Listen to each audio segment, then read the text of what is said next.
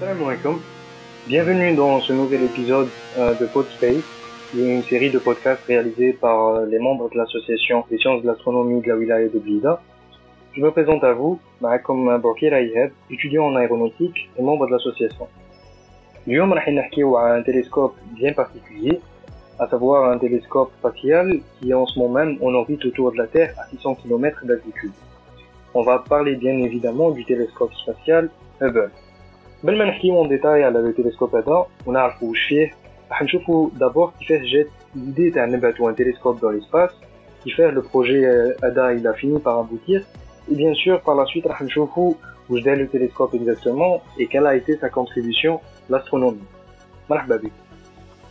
Au XVIIe siècle, Galilée, qui est l'un des pères fondateurs de l'astronomie, a eu l'idée de pointer pour la première fois un instrument optique vers le ciel. Euh, le geste d'art, malgré qu'il peut paraître simple, il a fini par changer notre vision du monde. Parce qu'on a commencé à s'intéresser de plus en plus au ciel et de découvrir les objets qui le composent. Et pour ce faire, on a utilisé des télescopes. Les télescopes à demain, au fil du temps, ils n'ont cessé de se perfectionner. Et plus la technologie machia à l'avance, plus les télescopes ils deviennent de plus en plus performants. Au sein d'un point de maîtrise de la technologie, on a carrément on envoie un télescope dans l'espace pour faire des tours autour de la Terre et de pouvoir observer l'univers tout entier. Et c'est justement le télescope spatial Hubble qui au passage a fêté ses 30 ans de service euh, le 24 avril à Kiev. Bon, euh, imaginons que vous soyez un amateur d'astronomie, ou là même un astrophysicien, et que habite observer le ciel. Il a tout ce que nous dans la ville, ça risque d'être euh, problématique parce que qu'il y a de la pollution lumineuse et de la pollution atmosphérique. Bien sûr, j'ai comme idée, comme vous connaissez de l'altitude pour éviter les problèmes même en supposant que la météo soit en votre faveur et que le ciel soit parfaitement dégagé, vous n'êtes toujours pas en mesure, comme vous observez autant d'objets célestes que comme habine parce que il faut savoir les, gaz et les poussières qui constituent l'atmosphère sur la Terre, ils brouillent la lumière, les djinns les étoiles. Et il y a même des longueurs d'onde, qui les infrarouges, les ultraviolets, les rayons gamma et même les rayons X, qui sont partiellement, on va dire, absorbés au passage de l'atmosphère à vie. Et c'est justement pour s'affranchir des limitations d'hommes que dès la fin de la Deuxième Guerre mondiale, dès la communauté scientifique et les astrophysiciens, ont l'idée d'un bateau, un télescope dans l'espace. Euh, en 1962, la NASA a des satellites qui sont spécialement dédiés à l'étude de l'astronomie. Il y a eu d'abord le projet de l'OSO, qui est l'acronyme de Orbiting Solar Observatory, il y a eu aussi les deux projets LOAO 1 et 2, qui sont l'acronyme de Orbiting Astronomical Observatory. C'est le succès des satellites de demain qui a fini par convaincre la communauté scientifique de se dire que finalement un télescope dans l'espace n'est pas une si mauvaise idée que ça. Du coup, l'idée un peu plus sérieusement et c'est comme ça qu'est né le projet Hubble en lui-même. L'étude et la conception de le projet ADA a commencé à peu près les années 1970. بداو يحوسوا على les thèmes que pourrait étudier le télescope هذا وبداو يديروا في la conception تاع le télescope كيفاه يكون et au fil des années ماشي ني avancé sauf que la NASA a fini par rencontrer un problème de budget اللي ما خلاتهاش تكمل في le projet تاعها du coup elle a décidé de s'associer l'agence spatiale européenne pour travailler main dans la main sur le projet هذا comme le projet ADA finalement en 1985 ou décidé oui bateau le télescope en question dès 1986 sauf qu'ils ont eu un petit contretemps. Le contretemps ADA est malheureusement accident de la navette spatiale Challenger à la NASA.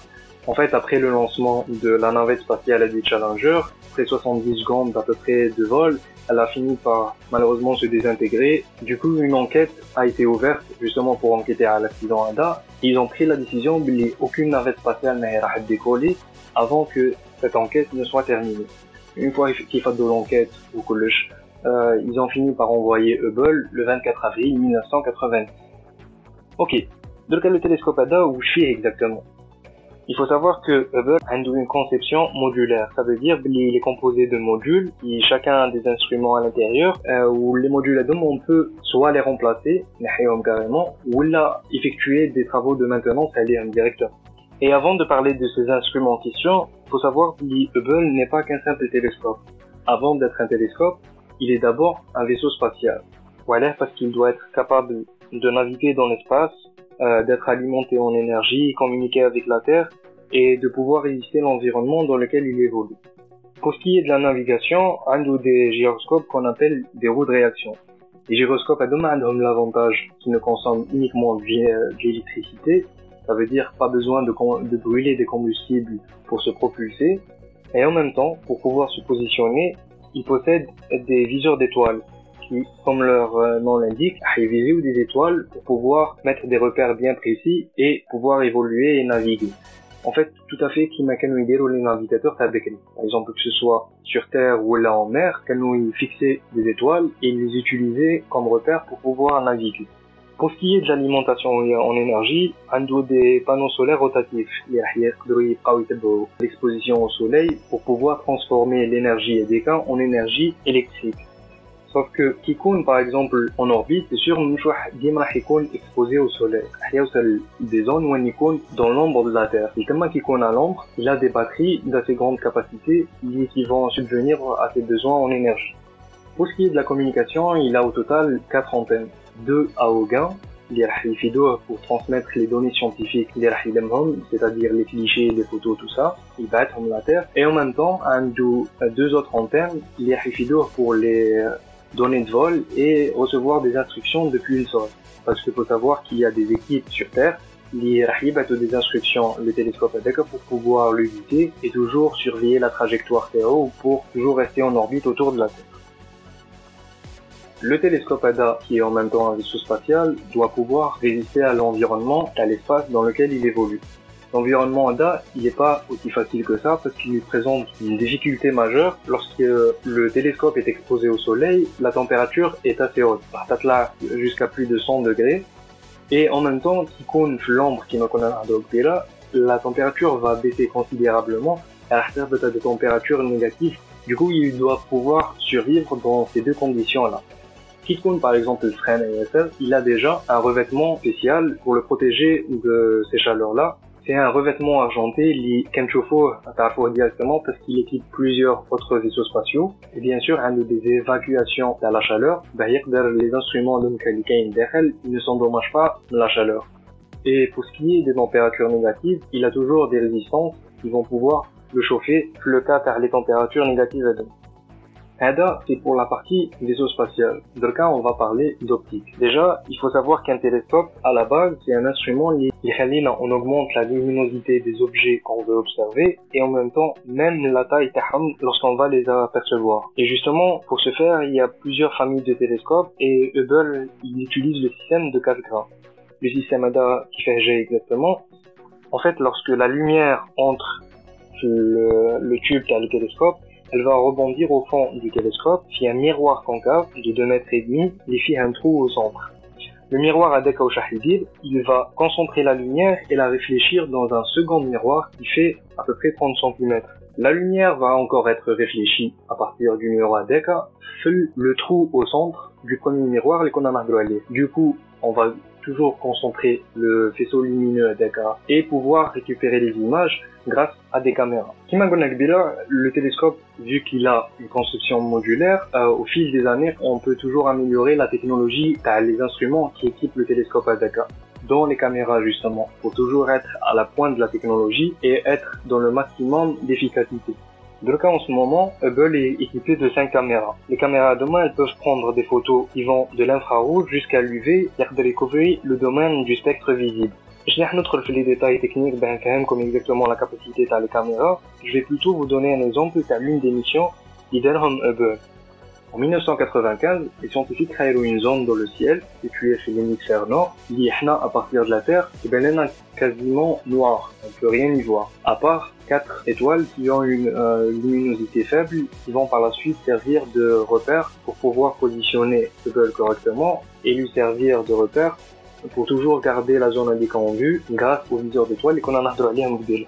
Hubble est en orbite autour de la Terre, il va prendre des photos pendant 8 jours, avec des temps d'exposition assez grands. L'ouverture focale Théo, il va capturer le maximum de lumière possible.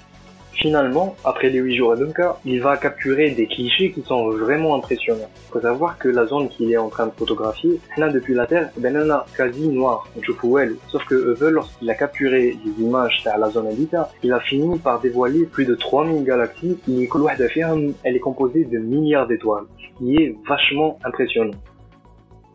Ben, avec une idée sur la prouesse à la mission qu'on va plus tard appeler euh, champ profond de Hubble, on va prendre une petite analogie. Imaginons que nous le ciel entier, l'hémisphère nord et sud, retourne dans un écran. Si c'est un écran Full HD, un dos des dimensions de 1920 par 1080, ce qui nous fait à peu près plus de 2 millions de pixels. La zone qu'a photographié Hubble, l'équivalent d'AHA, c'est comme si on avait pris un pixel parmi les 2 millions de pixels qui sont sur l'écran kamel, le pixel avec zoom in à faire, a uniquement 7% du pixel avec et ça vous imaginez un peu la résolution car les caméras Hubble justement. Même si la mission est très impressionnante, on pourrait se poser la question où elle est Quel est l'objectif derrière ça? En fait, il faut savoir, lorsqu'on observe des astres lointains, on en remonte un peu dans le temps. C'est drôle de dire ça, mais c'est vraiment le cas. On voyage dans le temps quelque part. Parce que les galaxies qu'on est en train d'observer grâce au télescope, d'Alina de dizaines de milliards d'années-lumière la planète. C'est quoi une année-lumière? C'est la distance que parcourt la lumière à 300 000 km par seconde. Ça équivaut à peu près à 10 000 milliards de kilomètres. Du coup, la lumière elle va voyager pendant des milliards d'années et du coup, lorsqu'on va capter la lumière on va avoir l'image de la galaxie telle qu'elle a été au moment de la prise de la photo. Ça veut dire qu'il y a des milliards d'années de ça. Et c'est comme ça qu'on peut voyager dans le temps grâce à l'observation. Le décalage ADA, il est assez intéressant. Pourquoi? Parce que le décalage ADA, il va nous donner une idée sur l'histoire de la galaxie. On va pouvoir reconstituer l'histoire des galaxies et même l'histoire des étoiles qu'on est en train d'observer et comprendre comment elles se sont formées. Il faut savoir aussi, Billy, lorsqu'on décompose la lumière et des Jenna, on va pouvoir comprendre et identifier les éléments qui composent les galaxies et les étoiles demain qu'on est en train d'observer. Et c'est en connaissant leur composition qu'on peut aussi déduire leur âge. Et ça, pour les astrophysiciens, c'est hyper important. Du coup, Adrien, on se pose une question, on se dit concrètement, le télescope Hubble en quoi il nous a servi qu'il ait toutes ces observations-là?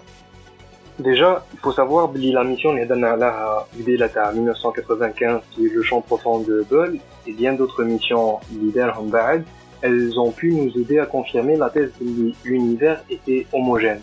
كاين عبسه d'autre اخرى تعلمنا c'est que on a pu évaluer avec précision l'âge de l'univers qui est de 13,8 milliards d'années et on a aussi pu mesurer avec une meilleure précision la constante de Hubble, qui est la vitesse de l'expansion de l'univers. Faut savoir aussi, avant Hubble, qu'on on pouvait prédire théoriquement l'existence des trous noirs. Mais ce n'est que grâce à Hubble, on observe concrètement les effets gravitationnels des trous noirs on a même pu, à partir de là, confirmer la probabilité qu'il des trous noirs supermassifs au cœur des galaxies.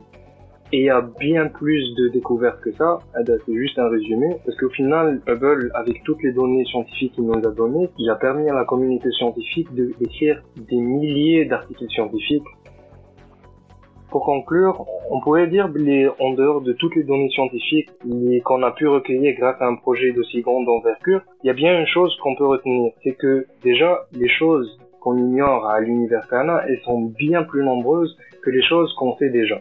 Et que la pensée aide déjà en elle-même, elle devrait nous permettre de relativiser dans tous les sens du terme sur nos connaissances et sur notre existence en tant qu'être humain dans cet univers si vaste. Voilà, c'était tout pour l'épisode d'aujourd'hui. Merci pour votre attention. N'oubliez pas de vous abonner à la chaîne YouTube de l'association pour euh, toujours recevoir les derniers podcasts. Et bien sûr, n'oubliez pas de rester curieux.